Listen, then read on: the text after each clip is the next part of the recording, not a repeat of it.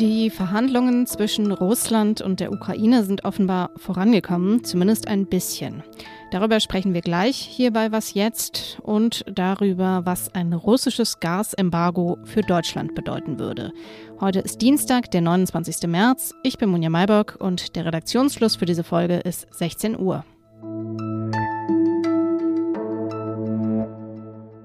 Heute haben sich Delegationen der russischen und der ukrainischen Regierung in Istanbul getroffen, um zu verhandeln. Das war das erste Mal seit zwei Wochen, dass es wieder zu einem persönlichen Treffen beider Seiten kam. Und beide Seiten haben danach positive Signale gesendet. Russland zum Beispiel hat angekündigt, die Angriffe auf Kiew und Tschernihiv massiv reduzieren zu wollen. Unser Russland-Korrespondent Michael Thumann, der war vor Ort in Istanbul dabei und er fasst die Ergebnisse der Verhandlungen so zusammen. Ich stehe hier in Istanbul in Besiktas, äh, unweit des Palastes von Präsident Erdogan, wo die Verhandlungen zwischen Russland und der Ukraine gerade stattgefunden haben. Es geht um Folgendes. Äh, die Russen haben zum ersten Mal angedeutet, dass es zu dem von den Ukrainern schon lange gewünschten direkten Verhandlungen zwischen Präsident Zelensky und Präsident Putin kommen könnte. Und ähm, der Zeitrahmen dafür von russischer Seite ist, äh, dass man sich über ein vorläufiges Friedensabkommen in wesentlichen Zügen geeinigt haben soll. Und dann würden sich die beiden Präsidenten treffen, um das zu finalisieren. Die ukrainische Seite hat zum ersten Mal signalisiert, dass sie bereit wäre, zu verhandeln über den künftigen Status der Krim. Das hieße am Ende natürlich irgendeine Art des, der Anerkennung des Status quo der russischen Besetzung bzw. Russischen, äh, des russischen Anschlusses der Krim und auf der anderen Seite auch über einen möglichen äh, Status der Gebiete im Südosten des Donbass, äh, die Russland ja als unabhängige Staaten anerkannt hat. Und die Ukraine hat signalisiert, dass sie auch in irgendeiner Form bereit wäre, darüber zu verhandeln. Das wiederum wäre dann auch Teil wahrscheinlich eines vorläufigen Friedensabkommens zwischen der Ukraine und Russland. Ich habe Michael außerdem gefragt, welche Rolle es spielt, dass die Verhandlungen nun wieder als persönliche Treffen stattgefunden haben und nicht per Videoschalte. Es macht einen großen Unterschied, dass die Gespräche nicht per Video geführt wurden, wie die letzten beiden Male, sondern eben hier in Istanbul direkt vor Ort mit direkter Anwesenheit, weil man halt eben doch tatsächlich äh, mit einigen Dingen und einiger Bereitschaft jetzt hierher gekommen ist, äh, einen Fortschritt zu machen das erste Mal. Und es sieht ein bisschen so aus, als hätte man einen kleinen Schritt in die Richtung getan. Michael sagt auch, dass die Gerüchte über eine Vergiftung des russischen Oligarchen Abramowitsch und äh, ukrainischer Delegationsteilnehmer bei dem ersten Treffen Anfang März, dass diese Gerüchte also heute keine Rolle gespielt haben. Und er betont, wie wichtig die Rolle der Türkei als Vermittler ist. Die türkische Vermittlungsrolle ist sehr wichtig. Die Türkei ist ein Nachbarland, sowohl von Russland wie von der Ukraine.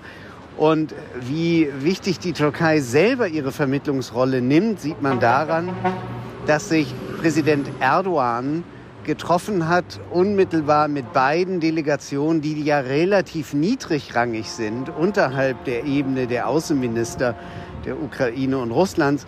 Erdogan hat aber dann direkt zu diesen äh, Gesandten gesprochen aus der Ukraine und Russland und ähm, hat klargemacht, wie wichtig ihm das ist und wie wichtig äh, diese Verhandlungen auch für die ganze Welt sind. Die Hoffnung auf einen schnellen Waffenstillstand oder sogar Frieden hat das russische Außenministerium dann aber gleich wieder gedämpft. Eine Sprecherin des Ministeriums sagte, Russland werde die militärische Spezialoperation, so heißt der Krieg ja in der Sprache der russischen Regierung, fortsetzen. Es gehe bei den Verhandlungen weiterhin, so sagte diese Sprecherin des Außenministeriums, um die Entmilitarisierung und Entnazifizierung der Ukraine. Russland fordert ja angesichts der westlichen Sanktionen, dass Rechnungen für Öl- und Gasimporte in Rubel bezahlt werden sollen. Gestern haben die G7-Staaten eine gemeinsame Antwort darauf formuliert. Hier hören wir Wirtschaftsminister Robert Habeck. Das heißt also, dass eine Zahlung in Rubel nicht akzeptabel ist und wir jeweils die betreffenden Unternehmen auffordern, der Forderung von Putin nicht Folge zu leisten. Wir lassen uns nicht spalten und die Antwort der G7-Staaten ist eindeutig. Die Verträge werden eingehalten. Kreml-Sprecher Dmitri Peskov sagte heute auch nochmal, es könne nur in Rubel bezahlt werden. Was passiert also, wenn Russland tatsächlich die Gasimporte in die EU und damit auch nach Deutschland stoppt? Darüber spreche ich jetzt mit Zacharias Zacharakis aus unserem Wirtschaftsressort. Hallo Zacharias. Hallo Munja. Wie wahrscheinlich ist es denn, dass Russland die Gaslieferungen nach Deutschland einstellt? Es wird immer wahrscheinlicher. Du hast ja gerade beschrieben, was, äh, wie die beiden Positionen sind. Jetzt ist es eine Woche her, seitdem Präsident Putin gesagt hat, dass er nur noch Rubelzahlungen akzeptieren will. Er hat auch damals gesagt, dass er eine Woche Zeit braucht, um diese Entscheidung eben umzusetzen. Das war vorige Woche Mittwoch. Morgen ist wieder Mittwoch und dann wird sich eigentlich zeigen müssen, äh, wie Russland jetzt diese Entscheidung umsetzen will. Also ob tatsächlich dann die Lieferungen eingestellt werden und zwar ziemlich bald. Spielen wir das Szenario doch mal durch. Äh, in Deutschland kommen ja 27 Prozent der Energieversorgung aus Gas und von diesem Gas kommt gut die Hälfte aus Russland. Was würde es denn bedeuten, wenn Russland jetzt ja von jetzt auf gleich die Lieferungen einstellen würde? Ja, das würde nicht bedeuten, dass sofort in Deutschland das Licht ausgeht, weil äh, es gibt Gasspeicher und die sind noch gefüllt durch die äh, vorausgegangenen Lieferungen. Aber wenn Russland die Lieferung einstellt, dann muss die Bundesregierung eigentlich sofort reagieren und äh, entscheiden, wie sie für den nächsten Winter auch äh, sparen möchte, und zwar Energie sparen möchte, Gas sparen möchte. Es steht auch die Forderung im Raum, dass äh, sofort der Notfallplan Gas aktiviert wird und äh, dieser Plan hat drei Stufen äh, und dass sofort im Grunde genommen die höchste Stufe ausgerufen wird, nämlich der Notfall. Mhm. Das ist ein Notfallplan vom Bundeswirtschaftsministerium, oder? Und da wird geregelt, wer dann noch Gas bekommt in diesem äh, Notfallszenario? Genau, das ist ähm, ein Plan, den das Wirtschaftsministerium ausarbeitet im Moment. Ähm, und zwar geht es da vor allen Dingen darum, eine Liste anzulegen, äh, wer weiterhin Gas bekommen wird in dieser Notfallsituation. Und äh, klar ist, dass ganz oben auf der Liste stehen die Privathaushalte, die Schulen, die öffentlichen Einrichtungen, die Krankenhäuser, also wirklich äh, lebensnotwendiges. Und ähm, dann weiter unten auf der Liste, und das ist eben noch nicht so ganz klar ausgearbeitet, sollen die Unternehmen stehen, die dann eben auch weiterhin versorgt werden äh, sollen. Und ähm, da streiten sich einerseits jetzt die Unternehmen drum, aber es ist auch, sage ich mal, eine Frage von Systemrelevanz, wer wie weit oben auf der Liste stehen wird. Es gibt ja verschiedene Ansichten äh, darüber, wie stark das die deutsche Wirtschaft treffen würde, ein solches Gasembargo. Ähm, Bundeskanzler Olaf Scholz hat am Sonntag bei Anne Will dazu Folgendes gesagt. Wir wären vorbereitet, aber wenn von einem Tag auf den anderen diese Importe ausblieben, würde das dazu führen, dass ganze Industriezweige ihre Tätigkeit einstellen müssten. Also vertritt Scholz da eine Position, die der von Experten widerspricht? Also wenn er sagt, äh, dass ganze Industriezweige dicht machen müssten? Ja, es haben sich in den vergangenen Wochen eigentlich zwei Lager aufgetan unter den Wirtschaftswissenschaftlern. Das eine Lager sagt, ja, äh, es wird natürlich die Industrie treffen, äh, aber vielleicht nicht so schwer, wie man annehmen möchte. Also die sagen im Endeffekt einen Wirtschaftseinbruch um ungefähr minus drei Prozent der Wirtschaftsleistung voraus, wenn es äh, zu diesem Lieferstopp kommt. Und ähm, das andere Lager der Ökonomen, alles, sag ich mal, äh, seriöse Wissenschaftlerinnen und Wissenschaftler, hat gesagt, dass äh, die Auswirkungen deutlich stärker sein werden. Darauf beruft sich der äh, Bundeskanzler. Ähm, bisher hatten dieses, hatte dieses Lager aber auch keine Zahlen dazu vorgelegt. Das ist tatsächlich äh, an diesem Dienstag passiert und äh, die Schätzungen gehen doch ein Stückchen weiter, also dass der Wirtschaftseinbruch in bis zu sechs Prozent, ähm, also bis zu minus sechs Prozent ausfallen kann. Also ein deutlich stärkerer äh, Einbruch der Wirtschaft, so ähnlich wie im ersten Jahr der Corona-Pandemie, kann man sagen, vielleicht sogar noch etwas mehr.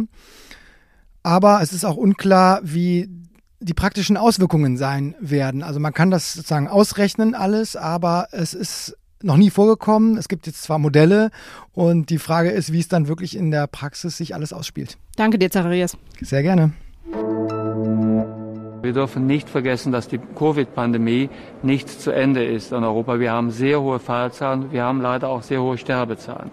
Das sagte Bundesgesundheitsminister Karl Lauterbach heute. Die Gesundheitsminister der EU treffen sich heute zu einer Sitzung. Lauterbach will da vorschlagen, dass EU-weit über 60-Jährigen die vierte Impfung empfohlen wird. Die vierte Dosis der Impfung senkt noch einmal die Sterblichkeit im Vergleich zur dritten Dosis um 80 Prozent. Das haben neue israelische Daten klar gezeigt. Bei der vierten Impfung sollten die Bürgerinnen und Bürger nicht auf einen angepassten Impfstoff warten, sagte Lauterbach. Im Moment erwarte man den für September, das sei aber zu spät. In Deutschland wird bisher nur Personen über 70 Jahren und Risikopatienten eine vierte Impfung empfohlen. Was noch? Hallo, Herr Drosten, schönen guten Tag. Hallo, guten Tag. Wie geht's Ihnen? Sind Sie überhaupt zum Schlafen gekommen oder haben Sie die halbe Nacht Informationen zusammengetragen online? Also ich versuche, wenn es geht, nachts zu schlafen. ähm, gelingt mir nicht immer, aber ich trage dann nachts keine Informationen zusammen. So klang das, als am 26. Februar 2020 ein neuer Podcast gestartet ist. Mit einem damals ziemlich unbekannten Typen namens Christian Drosten. NDR Info. Das Coronavirus Update. Ich weiß noch, dass ich damals dachte, ist es nicht ein bisschen übertrieben vom NDR, gleich einen täglichen Podcast zu starten? Aber zweieinhalb Wochen später war dann Lockdown und da sah das natürlich anders aus. Die Nachrichten haben sich überschlagen, die Corona-Podcasts sind äh, wie Pilze aus dem Boden geschossen und Christian Drosten, der wurde zum Star. Warum erzähle ich das jetzt? Weil heute die vorerst letzte Folge des Coronavirus-Updates erscheint. Der Podcast ist zuletzt zweimal im Monat erschienen. Heute Nachmittag kommt die 113. Folge und dann ist Schluss. Zumindest mit regulären Folgen. Zwei Jahre lang haben Christian Drosten und seine Kollegin Sandra Ziesek die Pandemie erklärt. Ähm, ich habe das zuletzt eher sporadisch gehört, aber will einfach mal Danke sagen an dieser Stelle. Der NDR, der hat jetzt übrigens einen anderen täglichen Podcast, der heißt, wie es sich für Kriegszeiten gehört, Streitkräfte und Strategien. Das war es von mir für den Moment. Morgen früh hören Sie meinen Kollegen Ole Pflüger, wenn Sie mögen. Da geht es unter anderem um die aktuelle Trockenheit und die Wetterbilanz, die heute veröffentlicht wurde. Sie können uns wie immer erreichen. Die Mailadresse dafür ist wasjetzt.zeit.de. Ich bin Munja Mayberg. Tschüss und einen schönen Abend.